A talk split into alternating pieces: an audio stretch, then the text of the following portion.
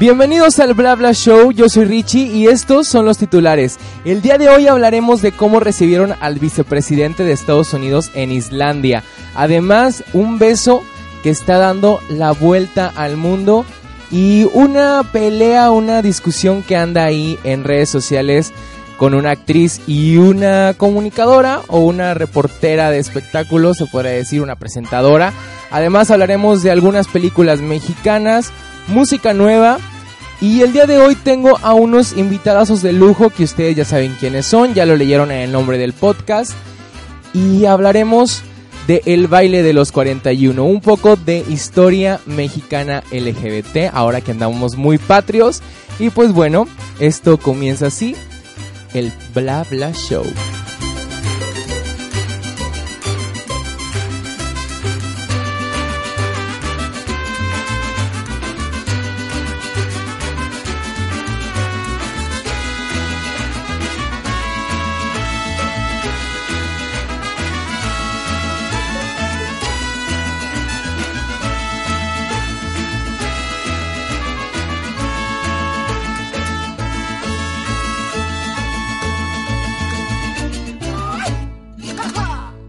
Y bueno, ya estamos de regreso. Ahora sí, la bienvenida oficial. Gracias por ponerle play a un episodio más del Bla Bla Show.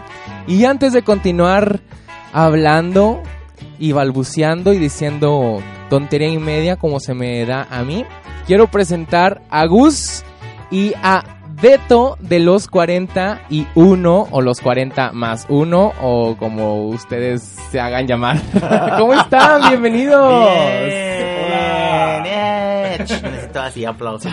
Así. Bueno, muchísimas gracias, estamos muy contentos de estar aquí contigo. Yo también estoy muy contento de que ya estén aquí finalmente desde que lanzaron su, su primer sencillo, que ahorita vamos a hablar de, de eso. Ya los quería invitar para hablar sobre su proyecto y echar la chorcha y todo y todo. Ya sabes, tijeretear bien padre. No, no, más sí, que está muy puestos, padre. Más, que, puestos puestos, la verdad. con- sí, y contigo. que llegara tanta gente. Oye, que acá Alex Fernández te está temblando. Marta de baile, voy por Marta de baile. Va por Marta de baile, Y claro por que todos sí. los estandoperos que están haciendo. Todos Claro, claro que sí, Oye, claro que sí. Sí, la verdad, muchas gracias porque es un contenido que disfrutamos mucho y, y felices de estar aquí. Claro. Y aparte has tenido mucha gente. Wow. ¿no? Sí, Digo, sí, hasta uno, hasta, así, hasta dije, nos sentimos así como que nos invitó, Sí. así. Ay, se la bañan. Sí, sí, sí. Pero bueno, hoy vamos a echarnos flores entre todos al parecer. Sí, claro, claro que ¿Y sí. qué les parece si empezamos con lo que nos truje Chencha, no? Claro. Va. Oigan, pues eh, esta semana, creo que sí fue esta semana o la semana pasada, si mal no recuerdo, pues el vicepresidente de Estados Unidos, Mike Pence, fue a Islandia. Así fue de visita, fue- ahí a hacer unos negocios. Pero pues como se sabe y como se ha mencionado en algunas ocasiones, este hombre es medio homofóbico, ¿no? Y desafortunadamente es una... mm, apoya o es un defensor de las terapias de conversión que ahorita está una campaña muy fuerte en México, tal, tal cual, para que esto ya no se esté pasando ni en México ni en ninguna parte del mundo. Y resulta que enfrente de donde se iban a reunir había, hay una, una empresa y los de la empresa dijeron, pues vamos a poner banderitas LGBT. Bienvenide. Todes, dijera Yanni Carmona. Y pues así le dieron la bienvenida a, Island, a Islandia a Mike Pence, que es el vicepresidente de Estados Unidos. Y hay unas fotos muy bonitas donde se ve la empresa y la camioneta de este señor enfrente y así todas las banderas de LGBT, las, el arco iris que le llaman, porque no las nuevas, ¿no? Esas de colores verdes y esas cosas raras que nos dividen. Tú lo has dicho, tú que nos lo has dividen dicho. y nos están ahí, am, pues sí, dividiendo. Este, ¿cómo ven esto? La empresa tecnológica Adva- Advania se llama. Mira, a mí me parece, híjole, cada día, aunque te deprimes por saber que existen este tipo de personas que están en contra, pues de del amor, también te pones feliz al encontrarte también noticias en las cuales ves muchísima gente aliada. claro. que no tiene a lo mejor nada que ver. Que yo les digo que sí, que todos estamos dentro de la comunidad LGTB, HSBC, como yo les digo, y Ajá, miles de Y, cosas. Z. Ajá, porque por ejemplo, tengo yo amigos, amigas que, que son heterosexuales, pero ellos dicen que se sienten más a gusto dentro de la comunidad LGTB porque no les están como que eh, Sí, etiquetando en mucho, que a lo mejor sí nos etiquetamos nosotros también en muchas cosas, pero se sienten como más a gustos y más cómodos y son aliados y apoyan y promueven en sus trabajos y todo eso. Y uno siente muy bonito, entonces imagínate al ver la magnitud de una empresa como Claro. esa, cualquier creo que persona de Islandia diría, qué fregón, ¿no? Y creo que también leí que la persona con la que... Ah, sí, Eh, sí. No, no, no se quería reunir con No el se quería O sea, reunir. creo que incluso dijo de que, ay, ¿sabes que No voy a poder. Ajá, no, y cuando pudo se puso una, se colocó una pulsera Ajá. en la cual tenía un arco iris y todo eso, y entonces, pues qué sorprendente, imagínate que eso pasara aquí, Imagínate. imagínate que eso pasara que aquí, llegara ahí el güeli. el güelito con su pulsera de Con arco iris, pulsera. pero que dijera que porque estamos todos unidos, o sea, imagínatelo a él, o sea, No, pero sería más como, estamos todos todos unidos. unidos por el amor y somos felices. Ah, sí, Sí, el, pue- el sí. pueblo mexicano es feliz. en mi mente, en mi en su mente. mente al parecer. Pero pues está padre, o sea, la foto está divertida, bueno, está divertida porque pues ves ahí la camioneta de Estados Unidos y luego todo el color atrás. A pesar de que al parecer era un día nublado la foto, ¿no? Eh, la foto la tomó el periodista Justin Sink y puso e- en su Twitter, sentíamos que necesitábamos celebrar la diversidad hoy y queríamos hacerlo izando las banderas, que fue lo que comentó el director de la compañía.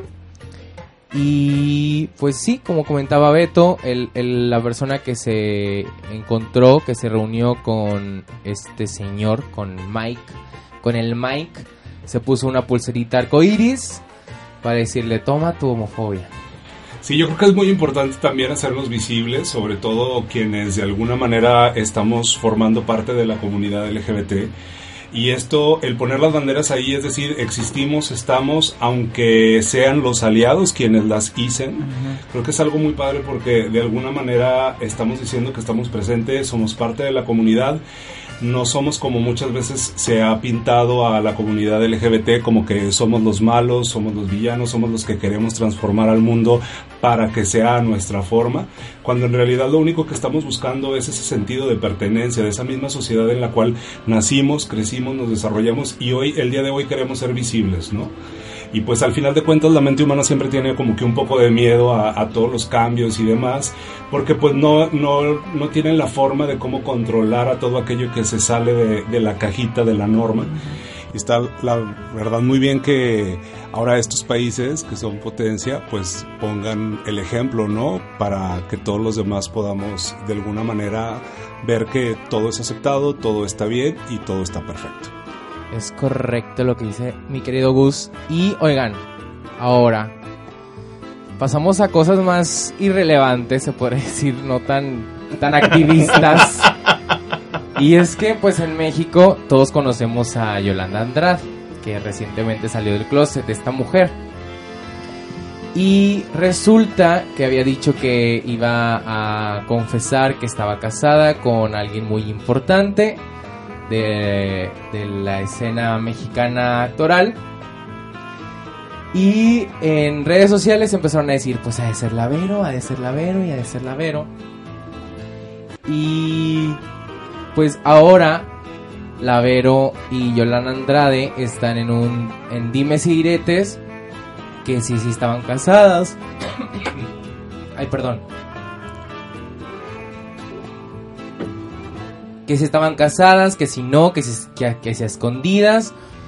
Y Lavero ac- eh, re- acaba de, de anunciar que mejor se retira de la escena artística de mexicana porque dijo ya no puedo con tantas cosas que me están atacando, me están diciendo que soy lesbiana, qué ofensa es esa. Y la Yolanda sigue diciendo que pues que se acepte. O sea, desde que Yolanda ya salió del closet, ahora ya quiere que todos se acepten, ahora sí, culera. Pues, Mira, ¿qué te puedo decir? Ah. pues, que se acepte no, mira. Digo, hay muchos secretos de voces digo, de personas que nosotros podemos conocer en nuestro entorno, en nuestro, en nuestro microcosmos, de que dices, ah, ya por favor, o como Ricky Martin, que todos sabíamos que era gay menos él, este, y así, o sea, podemos encontrar muchísima gente, pero yo les digo, pues si ellos no quieren o ellas no quieren salir, no tenemos por qué obligarlos, ¿no? Claro. Que tú te sientas ahora bien liberado y súper bien y no sé si estemos este no sé comiendo arcoíris todo el santo día pues es nuestra bronca no y no tenemos por qué exigir que la demás gente lo salga y cuando salga pues bueno pues te aceptamos y bienvenido al gremio y todo eso no no sé si es- esto sea como un juego o un chiste de, de Yolanda porque pues todo el mundo dice que ella es así Sí, Yolanda siempre se ha reconocido por ser muy irreverente. Ajá, pero ¿no? demasiado irreverente. Entonces, ah, no sé, y también, digo, a lo mejor Verónica no, no sé, a lo mejor este, no le gustan ese tipo de bromas. Lo, que, lo único que yo vi un poco mal es que la señora esté tan, tan, tan afectada. Es que, ¿sabe? Creo que algo que yo me di cuenta de Verónica Castro ahora que estuve viendo muchas entrevistas de la Casa de las Flores y referente a su personaje, que pues realmente sí tiene muchos cambios drásticos dentro de la historia. Ella decía que no compartía muchas cosas con esta señora del, del- de su personaje porque pues se hace pro LGBT, se hace pro marihuana y prueba la marihuana y esto y ella decía pues es que pues yo soy, ahora sí como dicen, está chapada a la antigua, ¿no? Entonces hoy cre- creo que tiene mucho que ver la forma en la que ella creció en su educación. Porque hay que ser sinceros, o sea, los 50, en los, digo, no sé cuántos años tenga la señora, pero para cuando ella estaba chiquita o, o jovencita era de que no seas jotito porque te vas a ir al infierno y está mal y vamos a transformarte y esto y lo otro, ¿no? Entonces creo que está afectada por esa parte, ¿no? Por toda la basura, por todas las telarañas que hasta cierto punto a todos nos inculcan, ¿no? Sí, yo creo que desgraciadamente, por ejemplo, digo, yo y Beto somos de una generación un poco diferente en el sentido de que sí es como que más tratar de guardar la apariencia y entonces si te sales del molde estás siendo completamente diferente y no solo eso, sino que también estás diciendo que todos los demás estamos mal y que Claro. entonces no puede haber nada más este azul y rosa.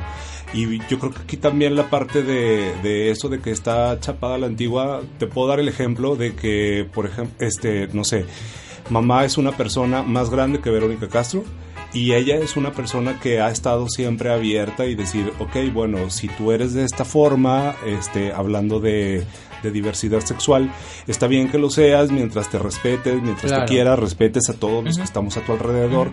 Y eso no quiere decir mientras te ocultes el respeto. El respeto es mientras que no me agredas, que no me hagas daño, que no me insultes, que con tus acciones no me, no me causes un dolor, ¿no? Y, y entonces eso creo que, que está bien cañón porque sí es cierto. O sea, a nuestra generación nos tocaba siempre estar dentro del closet. Era raro el que no estaba dentro del closet. Yo.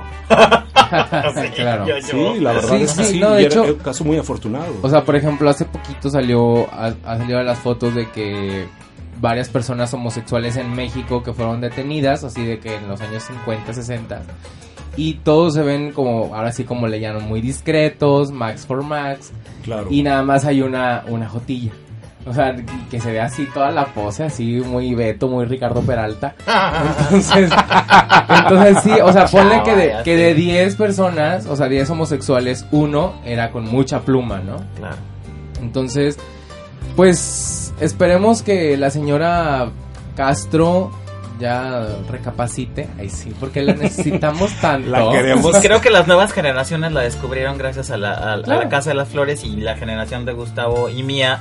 Pues es un Rosa icono, Salvaje. es un icono de la cultura popular de Rosa Salvaje. Claro. Va la noche no, este, ¿cuál era el otro? Era muy bueno en esos programas de variedades. Macumba. Macumba, este, y, y miles de O sea, de cosas. que la señora es un ícono, es un es un ícono, ícono. claro. Y ah, pues yo creo que hasta cierto punto sí es como triste que esté envuelta en esta Escándalo. tipo de escándalos. Y si es una broma por parte de Yolanda, pues qué mala broma, o sea, jugar con, con las preferencias, con la orientación sexual de las personas. Y si era algo entre ellas que realmente sí pasó y ahora lo está sacando a la luz, pues qué mal que sea sin, sin el consentimiento de la otra persona, ¿no? Porque pues no somos, como dicen, no somos quien para obligar a la otra persona a salir o para andar divulgando el cómo, con quién cogí o con quién no y cómo coge cómo no coge, ¿no?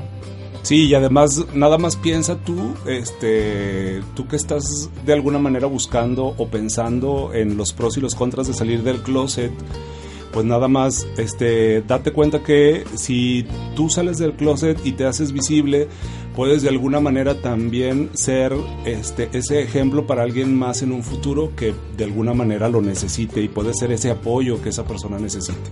Entonces por eso digo, está bien respetar los tiempos de cada quien pero la visibilidad es algo muy importante en nuestros tiempos. Ah, claro, totalmente. Así es. Y hablando de visibilidad. Ay, ¿cómo conecto las cosas? Es muy orgánico buena, todo. Conéctame la vida. ¿Quién soy? ¿Adela Micha? Adela Micha. Eres un mix en Adela Micha, Vero Castro. Ibero Gallardo. Vero Gallardo, Ibero Gallardo, Ibero Gallardo. Ay, chistes bien viejos. No, Ya sé. no marches. Oye, pues hablando de visibilidad, resulta que anda dando ahí en las redes sociales vuelta una foto que causó mucho revuelo porque resulta ser que en Jerusalén, yo lo escribí con M por ignorante burra, no sé. Se besaron dos turistas italianos, que uno es judío y el otro es árabe. Y pues, obviamente la pareja andaba ahí de viaje en Jerusalén. Y se estaban tratando de tomar una selfie, así mientras que, se- que el besito y todo. Y un fotógrafo les dijo, ¿saben qué? Pues yo se los tomo. Y pues Ricardo y Mateo quedaron plasmados en esta bonita foto, en este retrato. Donde vemos a uno de ellos con, con su turbante, ¿se puede decir turbante? Con su pañuelo palestino y al otro chico con su kipa o kipa o como se diga. Está padre, ¿no? Digo, Qué porque es como como le, como muchos religiosos le dicen la tierra santa de tanta historia bíblica y que estas dos personas de diferentes religiones y que son del mismo sexo estén plasmando su amor en esta ciudad. Está está padre, está divertido ver cómo les vuela la mente a los a los católicos. Yo lo vi como muy, o sea, de hecho lo vi y dije, ay, qué bonito. O sea, te lo juro que, y lo vi más por la cuestión de, de, de lo religioso, no tanto como por el morbo de, ah, dos hombres se Ah, besaron claro, y todo eso, sino, híjole, creo que el- muchos problemas que tenemos en la actualidad y me van a crucificar o quemar y todo eso, pero son gracias a la religión. Totalmente. Entonces, qué bonito que con una foto, o sea, puedes decir, todos nos podemos llevar bien. Y me recordó muchísimo, o sea, muchísimo, que cuando yo estaba estudiando, que era una chiquilla, me tocó un compañero que era, pues, de allá, y él tenía mucho conflicto en que yo fuera su roommate. Él nunca se bañaba y se vestía, o sea, se dormía vestido y realmente no se dormía, o sea, no se dormía porque él pensaba que yo, lo, que yo iba a estar abusando de él o iba a estar haciendo algo, ¿no? Sí, eres bien mañoso. Bueno, sí son mañosa, pero, o sea, pero, Pero no así, pero con sentimiento. No, entonces, o sea, hablando yo con mis maestros y todo, me di- nos dijeron, los pusimos juntos para eso. a propósito. O sea, me era dicen, ¿por un experimento. Sí, social. no, sí, no, y así nos colocaban a todos en, en la escuela y todo eso. Me dicen, porque él tiene que aprender de ti y tú tienes que aprender de él. Entonces, al final, te lo juro que llorando, o sea, y fue una experiencia, te digo así, que me dijo, eres la primera persona homosexual que conozco. Imagínate, pues el pobre, por le, o sea, casi me, a mí me explotaba la peluca y pluma y todo eso. Entonces, sí era a lo, a lo mejor mucha información Sí, para claro, él. o sea, lo, sobreca Ah, lo sí, lo sobrecargué. Pero aún y ahorita, por ejemplo, después de muchos años, me sigue hablando y me dice que me agradece el hecho de que yo aprendí también mucho de él y de su religión. Por O sea, ejemplo, ahora. Beto duermo, duerme con... con- Yo duermo con ropa para que no abusen de mí. No, no, no. O sea, sí aprendí mucho de su religión. el. Ajá, eso sí.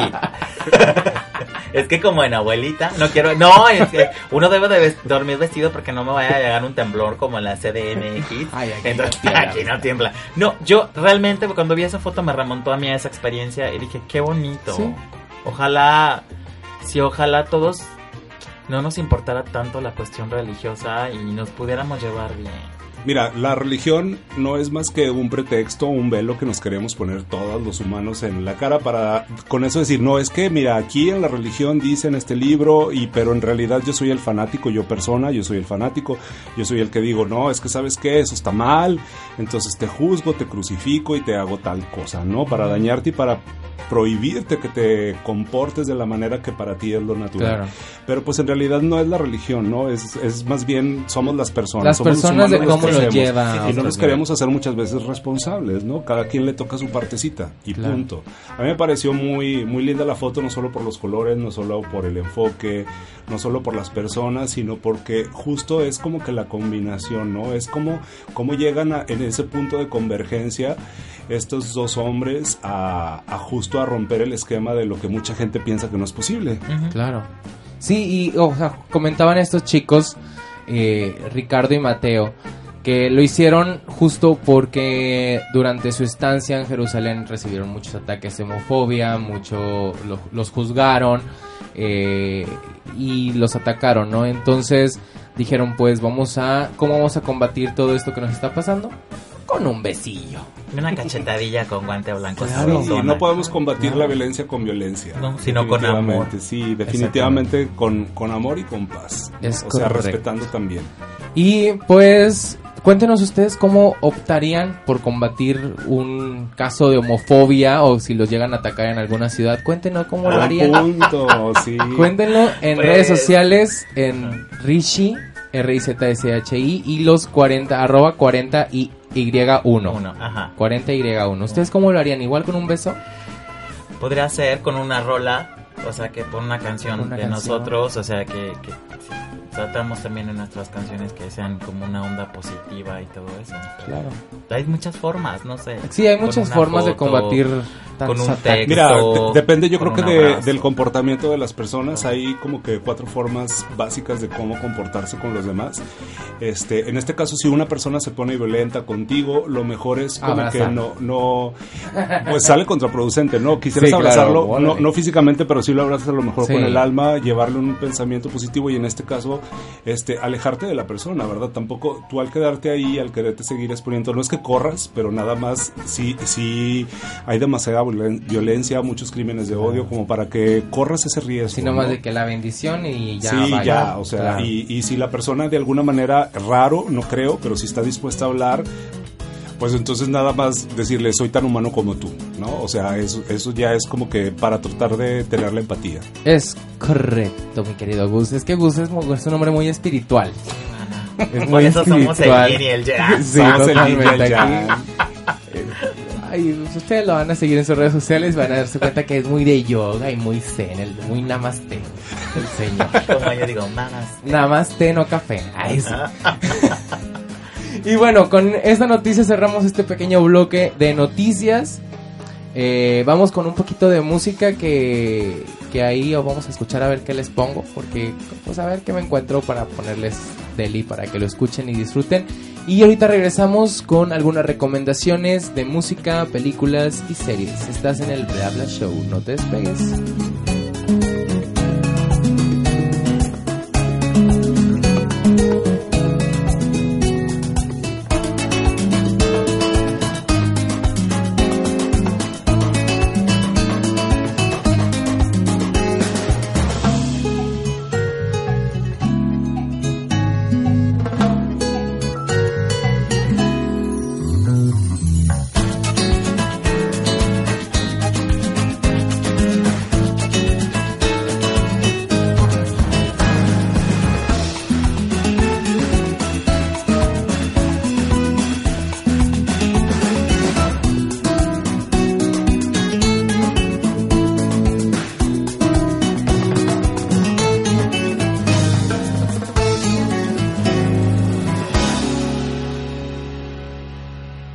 Y bueno, continuamos. Obviamente yo siempre les agradezco por seguir aquí con nosotros, en esta ocasión con nosotros, y por obviamente haberle puesto play y no quitarle el, play a este podcast. Y ahora sí vamos a hablar de, de películas, de música y de todo un poco, de todo chomorocho. Y como estamos en Semana Mexicana, que, que si la independencia, que viva México y que, y que la enchilada y que el antojito.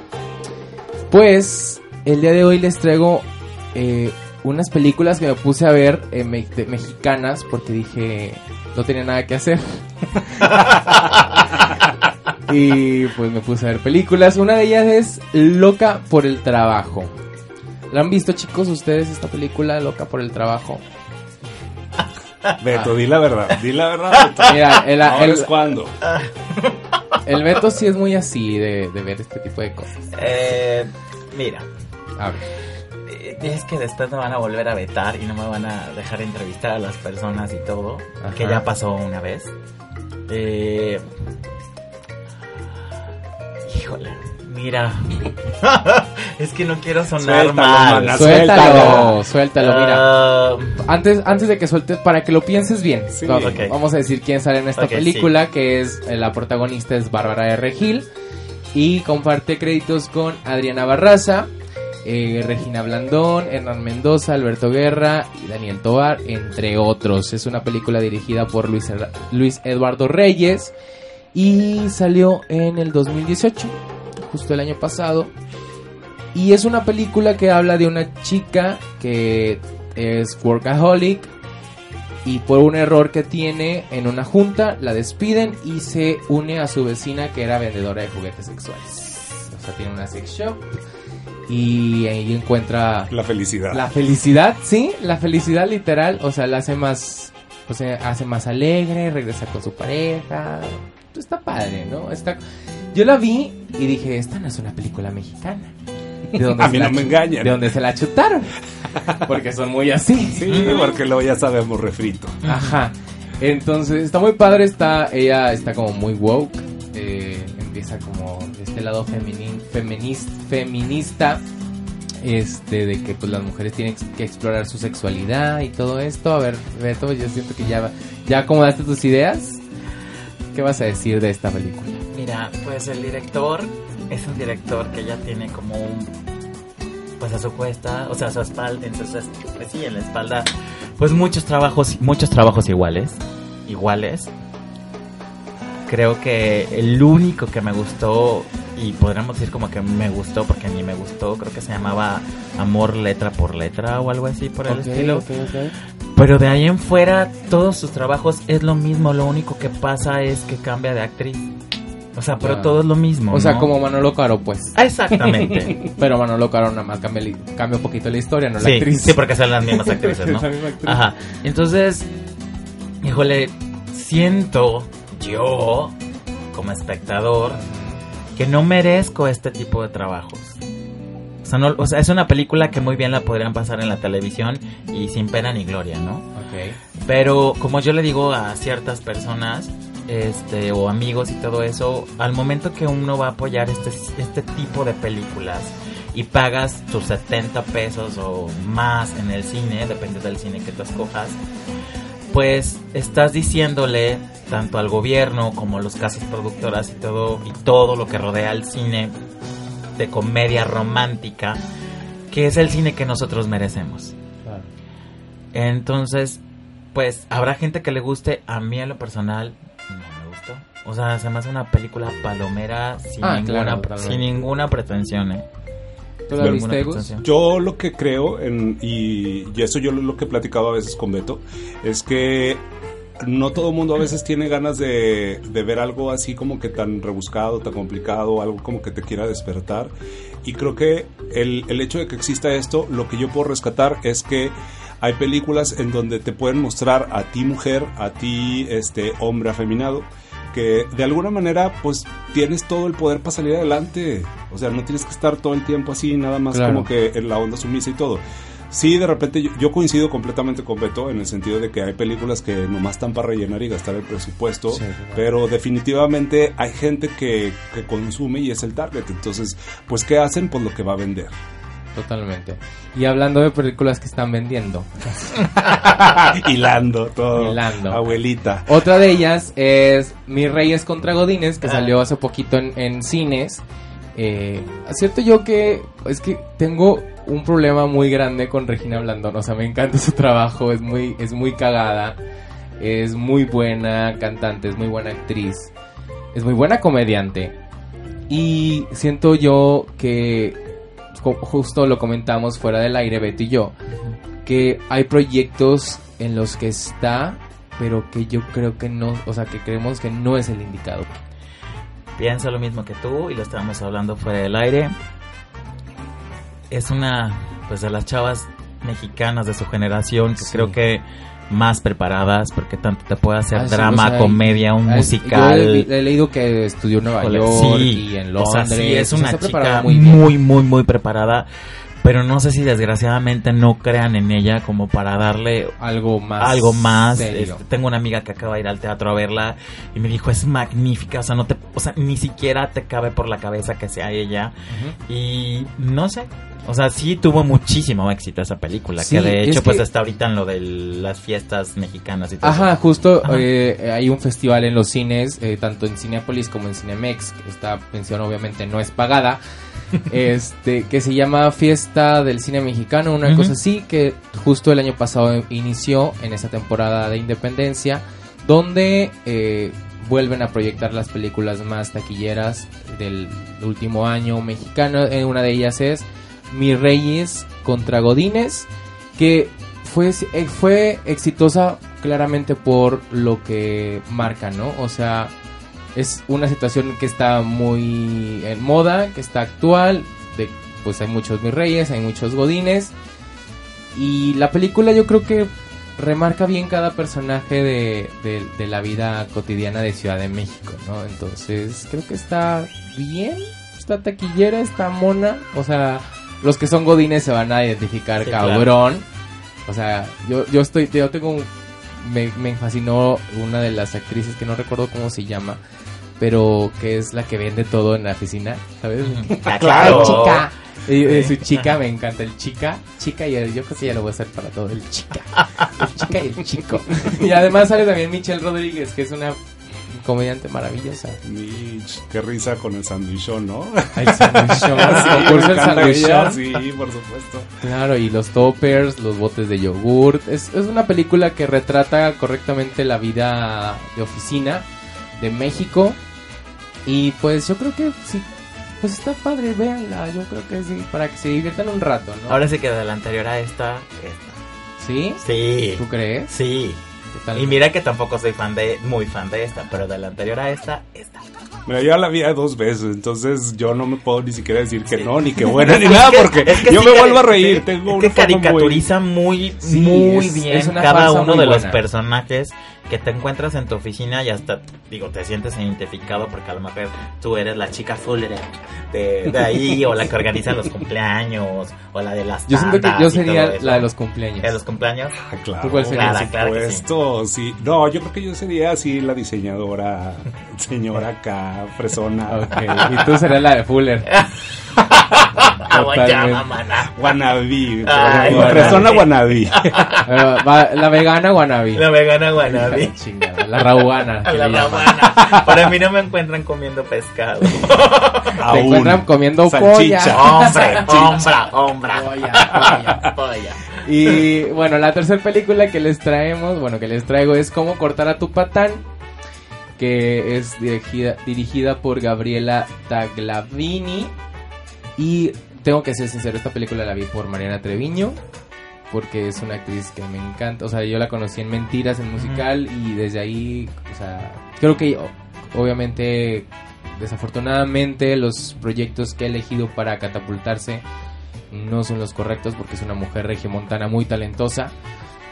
Pero Cómo cortar a tu patán es una película, es otra comedia mexicana, romántica, donde ya sabemos cuál va a ser el desenlace, ya sabemos quién se va a quedar con quién. Eh, yo no sabía que salía Camila, Camila Sodi, me sorprendió realmente. Y también sale Sebastián Zurita y Christopher von Uckerman, el ex RBD, el ex, ex rebelde, que ¿qué más hizo? Aventuras en el tiempo. Eh, Pues sacó un disco que no le pegó, muy siempre. conceptual ¿A poco también. también Sí, claro, disco? sacó un disco muy conceptual. después de RBD, Sí, supongo. claro. Ah, claro. Y todos quieren hacer la luchita, pero a nadie le funciona. Gracias. Gracias. Pues sí, no, o Thank sea, you, yo creo que medio Anaí ya no ni nada porque pues, Pues es que le dieron un contrato más jugoso. Pues sí. Le dijeron, vas a ser eh, tu mejor personaje de la vida. Sí. La primera dama de. Oaxaca o de Chiapas, no sé. De dónde. De Chiapas. De allá, de abajo. Ay, sí. Del sur. No es cierto, no es cierto, los amo a todos. y pues resulta que Mariana Treviño, que es, es esta consultora, es como terapeuta, de, Como coach. como sí. coach de vida de mujeres, que le dice, ¿sabes qué?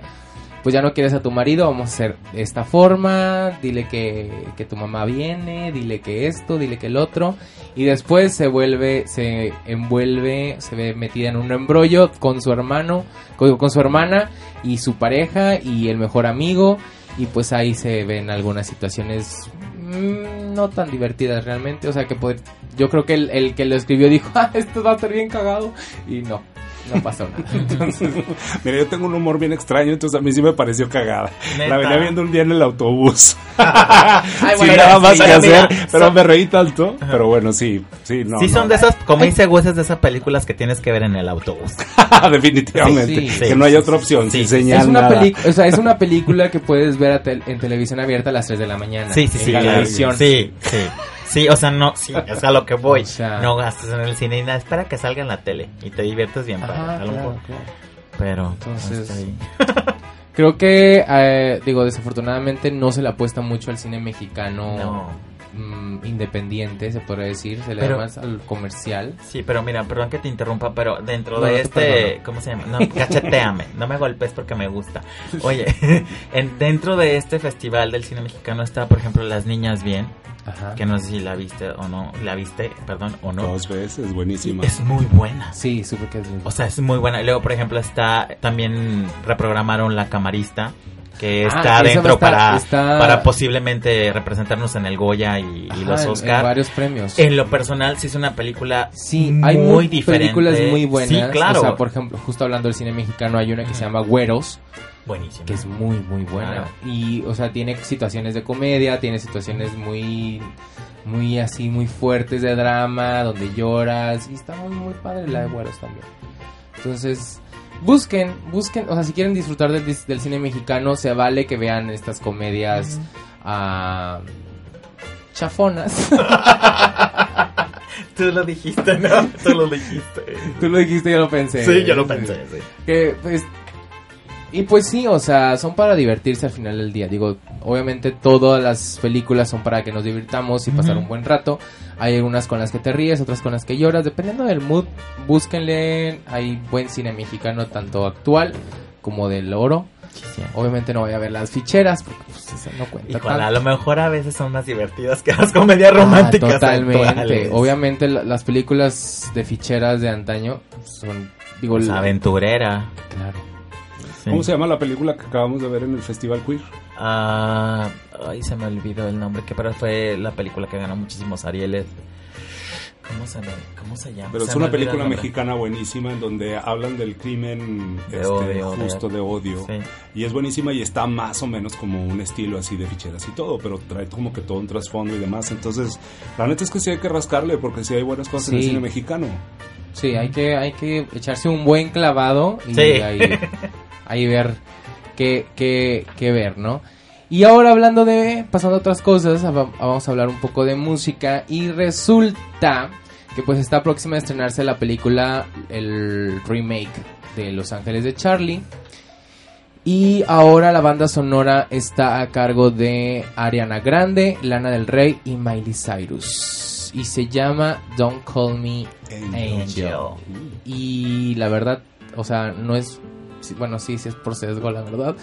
Pero siento que no va a superar a Independent Woman de Destiny Ah, Child. Pues es que no va a superar nada. De hecho, yo creo que puse un chiste así en el Twitter donde les dije que esta colaboración de tres personas era más forzada que yo metiéndome un vestido forzada. talla 3. O sea, y con una faja. O sea, es demasiado forzada. Las tres tienen Estilos muy muy diferentes. diferentes, que era muy difícil de acoplarlos. Es más, o sea, Pink, eh, Cristina Aguilera, Little, Wow. Little, o sea, No, eso ¿cómo fue algo sí, eso fue ¿verdad? ex- Claro. una de las colaboraciones que creo que nadie va a poder A superar, superar nunca. Entonces, no, incluso, o sea, incluso la colaboración de Beyoncé con Pink y con Britney Spears Ajá. fue como Sí, es un wow. Entonces, cuando a mí, cuando yo escuché eso, que, ay, Ariana Grande, Lana Rey, dije, pues esto va a ser una bomba.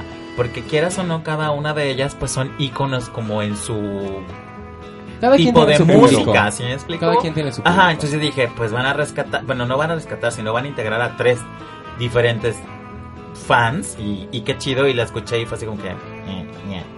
Está, digo, prácticamente habla de lo mismo de una mujer empoderada, de que no me digas cosas de amor, no me digas cosas, pues, sweeties, así, porque pues soy muy perra, ¿no? Entonces, mm, o sea, está padre para poder unir fuerzas y que... La letra es muy buena. Sí, la Sí, letra la es letra muy buena. gustó. Y yo creo que incluso, o sea, Ariana Grande lo pudo haber hecho sola, ¿no? O Sí, claro.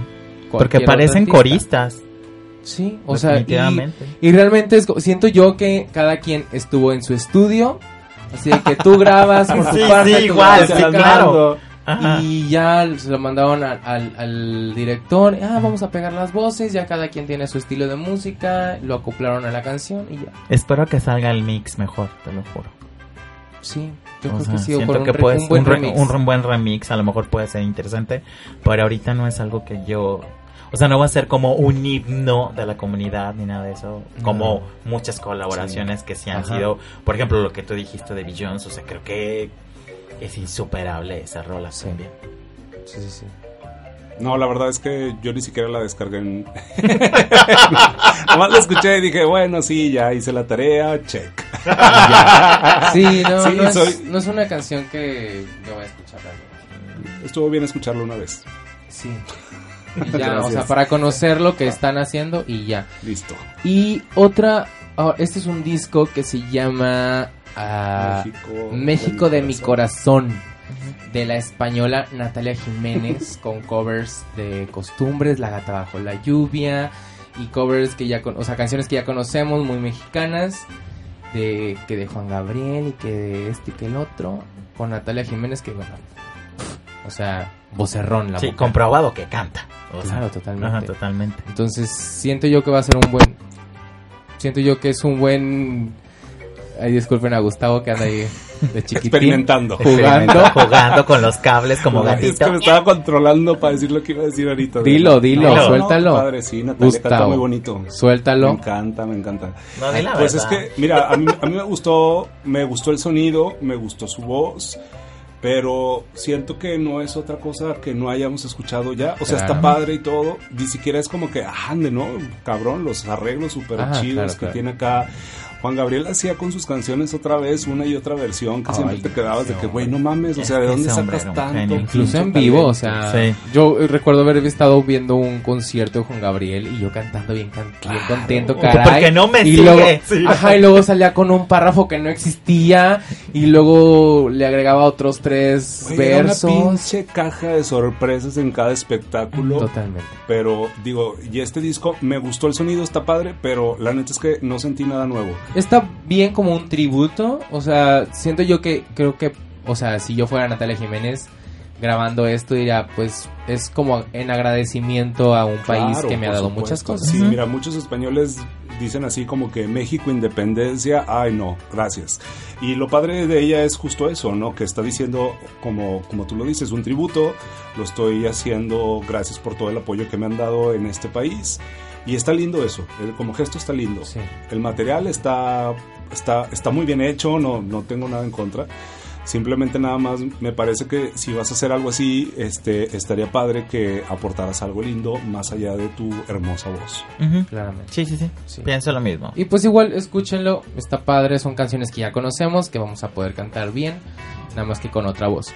Y ahora sí, hablamos de las cosas buenas. Ay, sí. Los 41, Gus y Beto, Beto y Gus. ¿Cómo nace esto de los 41? ¿Cómo nace este dueto?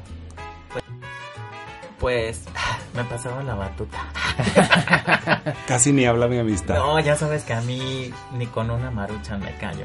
Este, pues nace cada uno de nosotros ya hacía algunas cosas o intentos Ajá. este en la cuestión musical y de pronto nos topamos en la vida y fue como lo platicamos mucho porque ya tenemos mucho tiempo platicándolo y de pronto fue así como que ya, o sea, si no nos sentamos nunca vamos a, a realizar este proyecto. Nos sentamos y fue estar trabajando obviamente para conocernos porque es como si fuera una relación pues amorosa. Claro, hay que tener una buena química Exactamente, ajá, entonces vimos qué podía aportar cada uno de nosotros, o sea, obviamente Gus hace mucha este música y letra, entonces yo ayudaba con unas cosas de las letras y así fue como pues hicimos un bonche, por así decir, de experimentos en los cuales empezamos a trabajar y de pronto fue que lanzamos un sencillo. Definitivamente fue primero una, una gran este, necesidad de la gente de nuestra edad de, de tener música que hable en nuestro género, eh, justo de cómo nos relacionamos con los demás, en el amor, en el desamor, porque pues no existe o este, información, bueno, de hecho no existe como que mucho contenido generado en música de esta manera. Queríamos ser este, quienes pudiéramos contar y a través de nuestras experiencias poder llevar un mensaje a la gente, ¿no? Y en un principio lo pensamos así, como de gente de música para nuestra edad, pero luego ya después nos dimos cuenta que realmente podemos hacerlo para todo mundo. Cualquier persona se puede adueñar de una canción que es una, una historia que tenemos nosotros que contar. Todas las historias de alguna manera tienen ficción, pero tienen realidad, tienen parte de nuestras experiencias. Y que O- logra que la persona se identifique, ¿no? Sí, por supuesto. Este, yo la verdad me siento muy contento de trabajar con Beto porque Beto es una persona que lleva toda la cuestión artística en sus venas y, y a mí me da mucho gusto porque trabajar con él siempre son sácate Gustavo de tu de tu De tu zona de cajita de mi zona de confort me ha sacado una y Eso otra vez y es otra vez y verdad. otra vez Sí. todo el tiempo ya vi. te consta te Me consta consta. y eso es lo que me gusta, porque entonces él me está moviendo a hacer una versión diferente de mí. Ya Claro. yo elegiré si soy una mejor versión o no, ¿verdad? Entonces, pero lo padre de él es que él tiene ese gran empuje, él, eh, esa como compañero de trabajo para el dueto es, yo creo que nunca, nunca me di cuenta yo desde afuera todo lo bueno que él iba a aportar a este proyecto hasta que ya lo empezamos a experimentar. Ay, ay, ay, se Sí. le cortó la voz. al. Sí, no, es que la verdad es Lloro. muy padre trabajar, o sí, sea, totalmente. sí, y es- aparte ver, o sea, algo que querías eh, o verlo como plasmado o ahora en plataformas y todo esto. La- su primera canción se llama Sé muy bien. Sí. ¿La escribieron juntos? ¿Es autoría de nada más de uno? ¿O cómo está la onda? Sí, esa versión, este, esa canción es este, una versión nueva de una canción que yo compuse hace prácticamente como unos nueve años, más o menos. Entonces, este, nada más le hicimos como que algunas adaptaciones y demás. Este, no tiene la melodía tal cual original. Beto estuvo haciendo ahí muchos aportes también, que eso es lo que a mí me encanta, que yo llego con una propuesta y él dice, Te- ah, te déjame la llevo y ya cuando acuerdo ya me la deshizo, la volteo al revés y dice, yo no quería. y, y eso es Esto parte yo lo ¿no? de, de- de que, o sea, puedo decir que la música es mía, que la letra este, es mía, pero pues realmente tiene la esencia de Beto también, porque él fue el encargado de hacer muchísimas cosas con, con algunos arreglos, con algunas armonías, con todo. O sea, él aporta siempre todo el tiempo en, en todos nuestros proyectos. Yo tengo que preguntar, ¿de quién es el arreglo que dice agua? Tengo una, una tendencia malísima de saturar todo, de, de querer llenar cada espacio y entonces eso puede que inevitable y cuando y, y he intentado en los últimos años como que reducirla y es justo el poner el agua ahí este en- dentro de la canción era como un- una pequeña burla a mí mismo de aquella versión prehistórica de que siempre quería saturar todo. Sí, pero es, es algo muy divertido para mí el, el estar creando. Nos reímos tanto cada vez que estamos grabando, que estamos Sí. creando y demás. O sea, es una cosa súper divertida. Jotear es algo que... Ay, es tan rico. Sí, ya es parte de es el momento, es el momento. Es bien todo el la verdad. sí. Si nos está escuchando y usted no jotea, jotee tantito. Es Va- bien Se va a rico. divertir tanto. Cierre sus 15 ojos, piense que nadie le está viendo. Ajá, bien. Exactamente. Sí, o sea, ya con el que, con el que hable con todo con la A, mire, ya es, la, es un punto para iniciar. ¿no? Sí, ya, son 100 Ahora, puntitos. Viene otra canción que Ujú. sí- tengo entendido que nada más es Beto solo. O a ser- la mayor parte de la canción la, la canto yo, pero Gustavo sale al final. Gustavo Sánchez. Y es un rap lo que él se avienta. Entonces es una canción que podríamos tomar como si fuera una balada, pero al final no. Y bueno, esa canción sí, la música es completamente de Gustavo. Y en la letra, pues yo. Le pues, metiste tu sí, cuchara. Sí, le metí mi cuchara. Y después Gustavo me dijo, bueno, vamos a hacer como ciertos cambios. Y pues para mi gusto es una de las cosas que que disfruté mucho y me gusta mucho la letra de esta canción y le tengo muchísimo cariño. ¿Cómo La se verdad, llama? Se llama la Entremés. Entremés. Y habla básicamente de que cada uno de nosotros podemos se- ser el entremés en la vida de alguien más y para quien no sepa quién es qué es el entremés, pues es el platillo que te sirven como para que lo piques, lo devores mientras te llega tu patillo, tu tu plato principal. Entonces de eso habla y hago mu- bueno, hacemos muchas metáforas en la en la canción acerca de cuando te devoran, cuando te están esperando con ansia y después te desechan. Ok. Y esa ya está en plataformas, apenas va a Todavía salir. no. Sí. Como cuando más o menos la podemos Pues escuchar. esperemos que próximamente. Estamos juntando ahí, estamos boteando en la Sí. macroplaza para Te lo juro, si quien quiera apoyarnos. Es que realmente somos independientes, Sí. entonces es prácticamente con nosotros Sí, sí mismos es nos producimos y demás, entonces sí, sí es mucho, mucho de estar ahí tenazmente echándole ganas. Claro. Esperemos lo más pronto, lo más próximo posible y pues ya sabes que a gusto te la mandamos para que por favor nos escuche.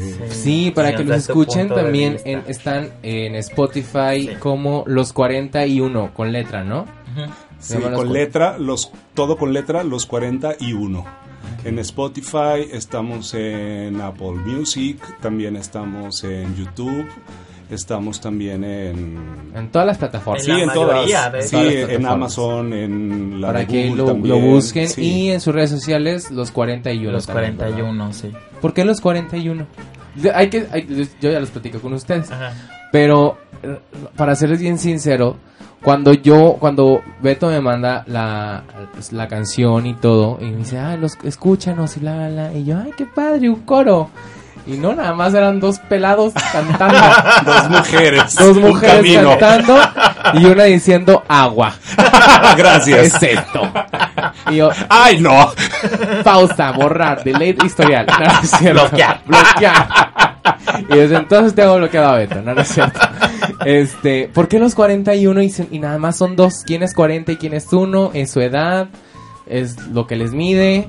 ¿De profundidad? De profundidad, claro. ¿Qué pasa? Cuatro yardas, una pulgada. Pues estábamos buscando en esta eh, experimentación nombres o íconos mexicanos que tuvieran que ver con la cultura LGTB y estuvimos buscando y buscando, buscando y no encontramos nada con lo cual nosotros nos sintiéramos a gusto y de pronto encontramos pues información de los 41 que mucha gente a lo mejor no conoce sobre este evento que fue un suceso híjole con muchísima relevancia en nuestro México Y que ahorita vamos a hablar de eso. Sí, en nuestro México, entonces también checo que nosotros somos pues cuarentones y pues estuvo padre y era, sí, o sea, Ay, Pues ¿cómo que son básicamente- sí, claro.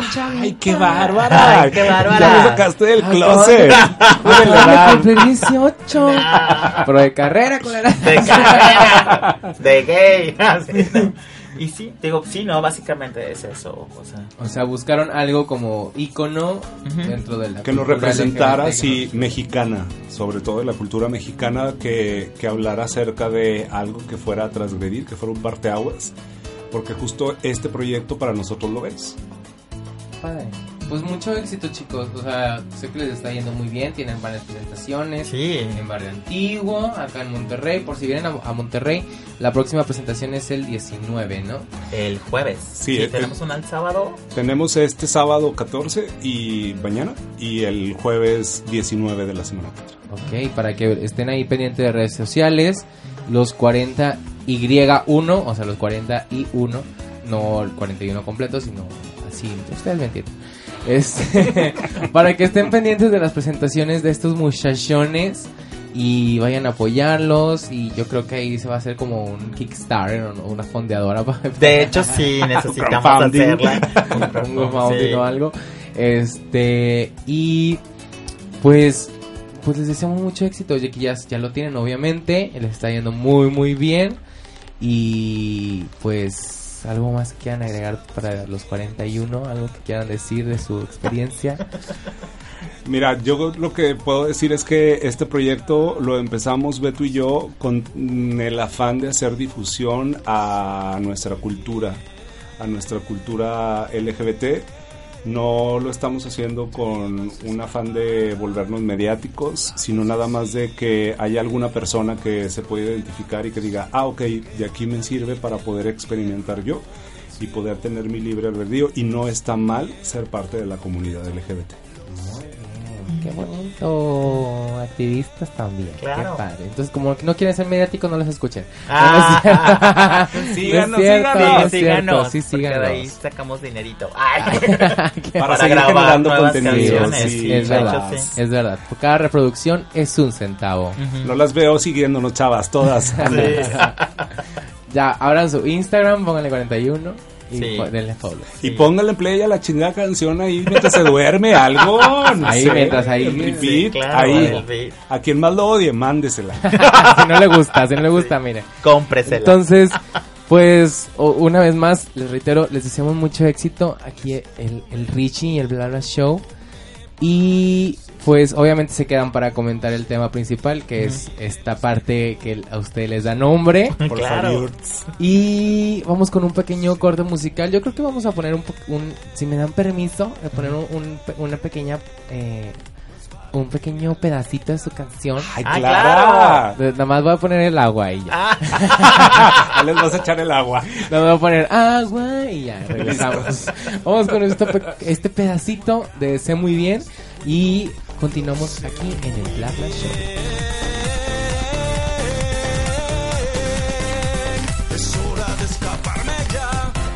Insisto pensar que me podrá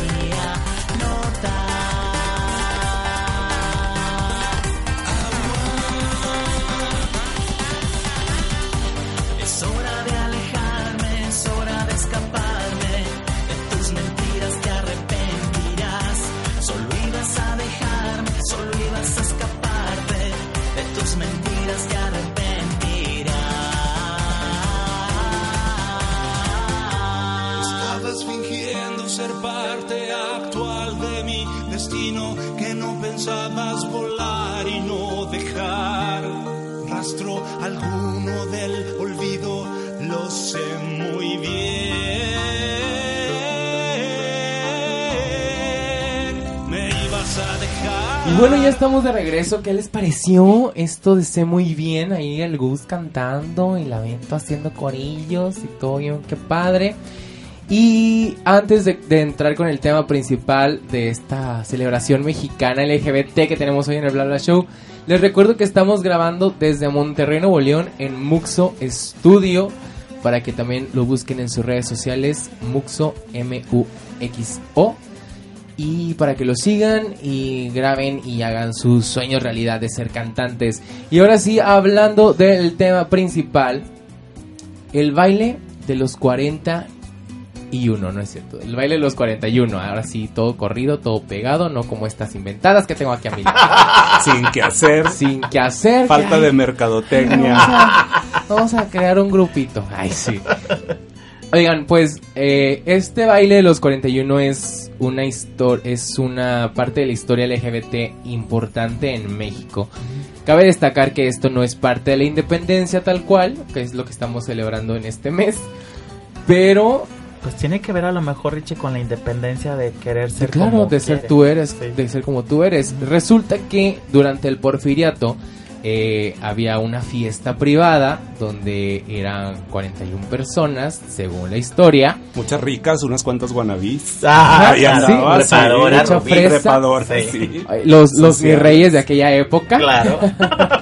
Entonces, eh, resulta que en esta fiesta eh, era, pues al parecer era una fiesta LGBT de aquellos años. había hombres vestidos de mujeres. Y luego llegó, y llegó, cayó la policía. Y resulta y se comenta y se rumora Se dice. se dice en los pasillos ay, sí, que dentro de esas personas, eh, dentro de ese grupito, estaba el yerno de Porfirio Díaz, del señor Porfirio Díaz. Entonces, pues esa es una gran parte, un parteaguas dentro de la historia LGBT, Sí, ¿no? claro. Yo creo que es algo muy representativo con la independencia en el sentido de que creo que am, estamos bajo el yugo de que eso no está bien, es- este, estamos pisados, este, en el cuello nos tienen puesto el pie a todos aquellos que, que formaban parte del 41 y eh, buscaban una forma ¿no? de expresarse y pues a partir de eso no se, no se hizo una guerra porque hubo más adelante igual y lo comentamos pero hubo ahí la supresión Claro. y demás pero pero sí fue como de que ok aquí hay algo que, que no nos gusta de cómo nos están tratando a nosotros comunidad y a partir de esto vamos a buscar ser independientes no salir a la luz visibles y demás Sí, porque de hecho la marcha creo que fue esta pasada de la Ciudad de México. Ajá. la número 41 La número 41 hizo alusión también a, a, a lo del Al- baile. y a la portada de- la- de- sí, claro, sí, ya era claro. de, de un baile. Entonces esa cuestión de, híjole, de sí, de- del sometimiento que tenían a estas personas, que también se cuenta que muchas de ellas, pues bueno, fueron a, a unas, las las mandaron a unas islas, a otras tenían que hacer servicio militar pues para que se hicieran nombres, Ajá, era su claro. terapia de conversión, ¿no? En aquellos años. Sí. Y, Y, todavía. digo, y todavía, sea, y, y qué feo, ¿no? Que esté pasando esto y que haya pasado esto. Y de hecho, pues, no sé si en sus entidades o en sus lugares se haga un, en, México, o sea, se haga un, un chiste como esto. Pero yo me acuerdo que de niño, que yo era pues un niño muy visible, siempre me decían, ahí va el 41. Y yo no entendía, te lo 41, qué juro. Ajá. Y me decían, ahí va el Nunca lo había 41. Te lo juro. Entonces, en- en, Ah, lugar o sea, de, en lugar de decirte gay divertido. y todo eso, ya va el cuento. Y entonces yo, en mi. Pues yo tendría, que te puedo decir? Como 7, 8 años. Y le pregunté a mi mamá y a mi papá. Y entonces cuando ellos empezaron a investigar. Y fue como, ah, ok. Ajá. Wow. Pero sí me decían así, ahí va el Oye, es que- 41. ay, y es que, tú el eres mexicano 41. es tan ingenioso Sí. para, pues en este caso para el insulto. para joder Para sí, joder, sí, sí, para, pues, como- para ayudarnos Sí, como a mí, como yo no entendía nada, era así como, ay, perdón, como yo no entendía nada, era como que, ah, bueno, pues ok. Y mis papás tampoco. Claro. O sea, ajá. Está muy... no Fíjate que esto del baile de los 41 no está muy lejano a lo que a mí en lo personal me tocó vivir. Digo, este, si, si bien ya soy un abuelito dentro de la comunidad gay porque tengo 42 años, sí me tocó esa parte en donde yo cuando me iba de antro, La cuando verdad. tenía, cuando tenía pues 21 años, o sea, pues era literal así, o sea, la gente en el antro te prendían un pinche foco rojo que era, güey, suéltense todos. Sí, córranle. Sí. corren, no, no córrenle, pero si era suéltense todos, no se abracen, no se besen, no nada, porque ahí viene este la autoridad municipal para y los que no a mí hasta eso me tocó suerte porque mamá trabajaba en ese departamento municipal y yo conocía a todos los inspectores. Entonces yo nada más me "Pase por quitaba los aretes, me borraba el labial y ya, de que ya no, cero chava. Lista, ¿verdad? Ya. Pero, Entonces- pero sí, o sea, realmente no, no estamos tan lejos de eso. O sea, Sí, ya- no, ah, y- recientemente en México, este, tal vez para lo- las nuevas generaciones no ocurren este tipo de actos y están muy lejanos. Qué padre que lo estén viviendo así. Que lo estemos viviendo así. Este, todavía, pero que este, pues la verdad es que no estamos tan lejos de, de la época del porfirio. No, y en que, sigue, que siguen, o sea, llegan a suceder ese tipo de redadas o de estas cosas que después desembocan, por ejemplo, en Stonewall, ¿no? Que hacían este tipo de, de actos y pues la gente se cansaba, ¿no? Entonces recordemos que esto fue en el año 1901. O sea, Beto ya tenía 10 añitos. Yo ya iba por mi tercer matrimonio, claro. Entonces, Qué bárbara amistad. Yo era de las que bailaba ahí. Era, lo encontraron ahí vestida de, de, de mujer, por eso decían el 41. El 41. así de chiquito. Maquilladísima. Maquilladísima. Perfectísima. Fui la primer drag mexicana.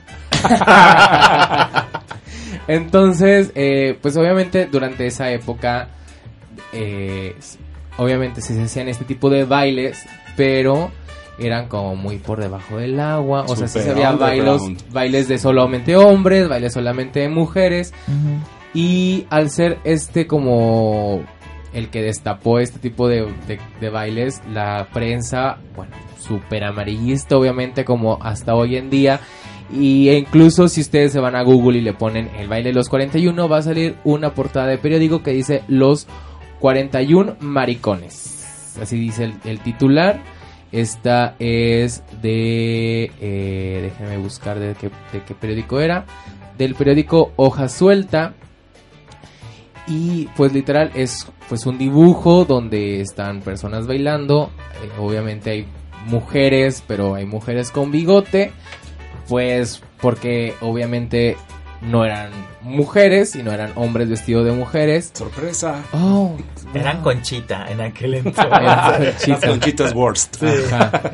Y bueno, o sea, literalmente el titular dice encontrados en la calle de La Paz el 20 de noviembre del 1901.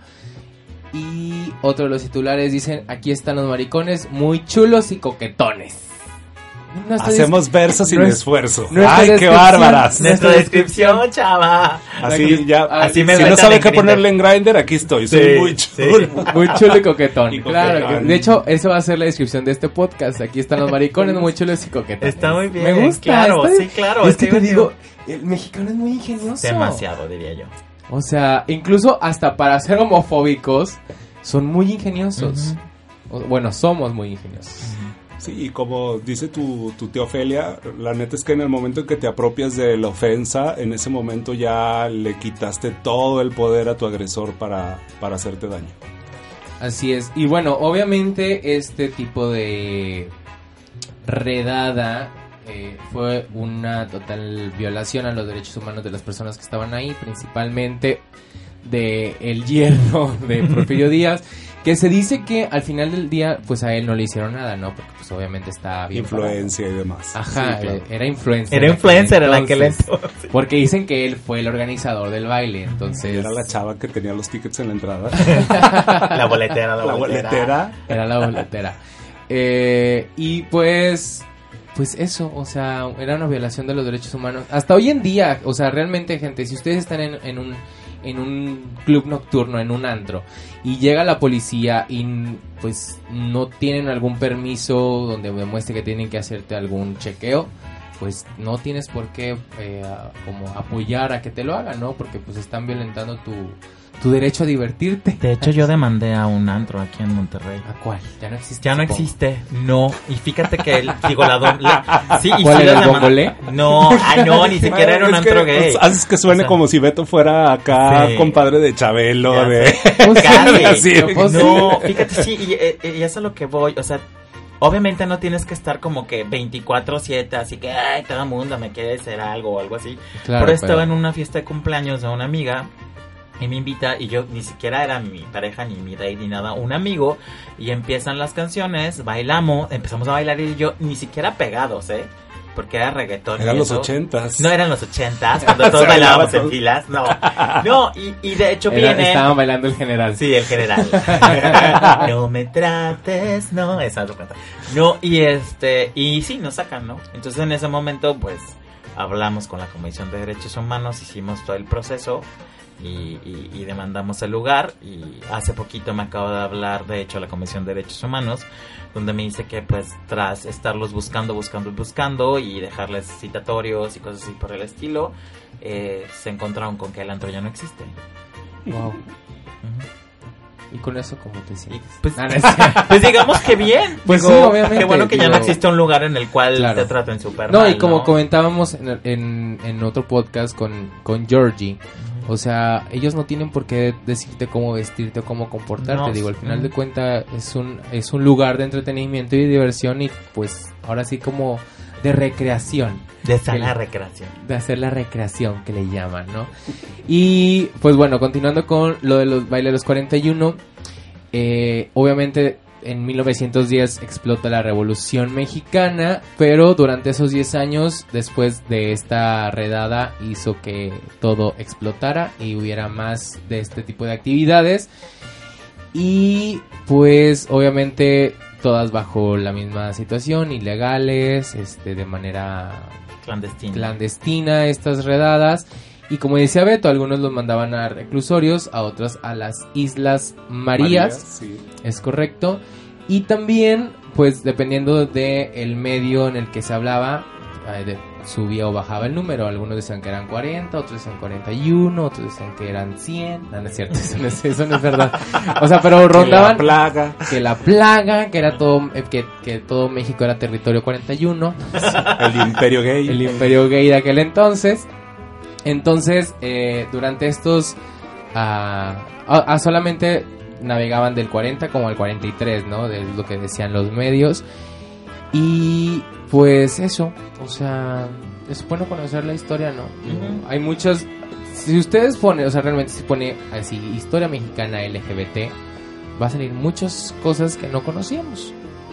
Realmente. Entonces, creo que siento yo que una de las historias más conocidas en México es por parte de la cultura LGBT es el baile de los 41, que yo creo que incluso si hubiera sido algo así como Stonewall, imagínense, ya teníamos como la 200 marchas. Sí. imagínense ahí todos imagínense ahí todos con sus carrilleras. Yo me quiero vestir de Adelita un día. Pues ya, ya viene el 20 de noviembre. Ahí lo Pero puedes trenza rubia para decir que traigo mujer, todo el mes, así, ay, ¿qué- qué- ¿por qué vienes así? Estoy celebrando la revolución. Claro. Antes no te quisiste vestir de la Malinche también. Ahora no, en independencia. Con carrilleras. Sí, con carrilleras, Sí, como claro. las Oronasti. Sí. Así. Saludos a mis Ay, toros, de hecho, sí. donde esté. Te veías bien guapita. Sí, de, de revolucionaria independiente. Sí. Es muy perra, mi amiga. Ay, la Es- categoría. Bueno. y pues nada, este, algo que quieran agregar acerca del baile de los 41. Pues no, digo, ya lo dijiste todo y, y creo que es importante si eres parte de la comunidad LGTB plus que Ajá. conozcas la historia de México para que sepas todo lo que mucha gente ha hecho o Sí. ha dejado su vida para que tú vivas este momento más libre y seguro. Totalmente. ¿Algo que quieras agregar, Gus?